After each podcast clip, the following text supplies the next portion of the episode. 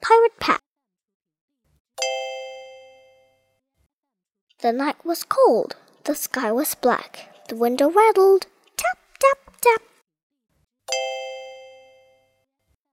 There's someone's there, I'm sure of it. Sam, do stop barking. Sit, Sam, sit. Well, we are scared, but not our Gran. She went to look. It is a man. A tattered coat, a huge black hat. Look, it's a pirate. I am Pat. Pat hunted in his heavy pack. What has he found? It is a map. But that's my home, says Gran. Look, lad, you can't just stick here.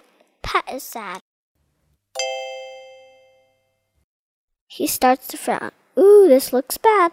Gran says, I mean it. Pat is mad. But does he listen? Not a bit. Now look at him. Pat in a pit. A bang, a clang. What has he hit? A treasure chest. Pat shouts, I did it! Well done, Pirate Pat.